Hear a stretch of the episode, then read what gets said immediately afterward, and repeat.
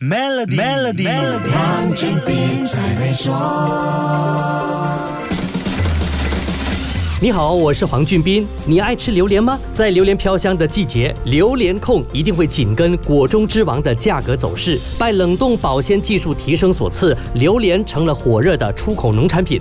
榴莲贸易到底有多香呢？全世界的榴莲需求量在过去一年里暴涨了百分之四百，单单是中国就吃掉了全球百分之九十一的榴莲。中国过去一年的榴莲进口额高达六十亿美元。根据汇丰银行最新发布的报告。榴莲在中国不只是水果那么简单，更是显示重要身份的礼物。榴莲还成为提亲下聘的其中一种彩礼水果。中国的榴莲热在二零一七年开始，但需求量大规模增加是从去年年底爆发。东盟占了全世界百分之九十的榴莲出口，最大的出口国不是我国马来西亚，而是泰国。报告说，泰国占了整个东盟百分之九十九的榴莲出口量。我国二零二二年的榴莲出口量是一千八百八十公吨，总值五千七百万令吉。这个数目比二零二一年的四千七百四十六公吨少了百分之三十八。去年我国出口到中国的榴莲是九百三十公吨，价值三千八百万令吉。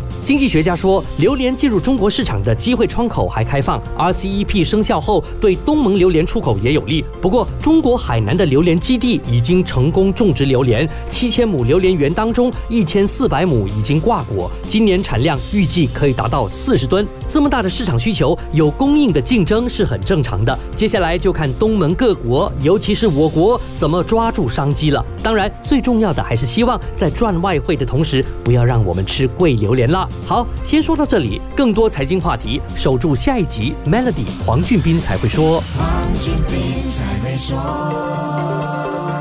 Maybank 特别定期存款及储蓄优惠，让您稳稳赚取四点一八仙的年利率回扣。详情请浏览 Maybank my slash FD Combo。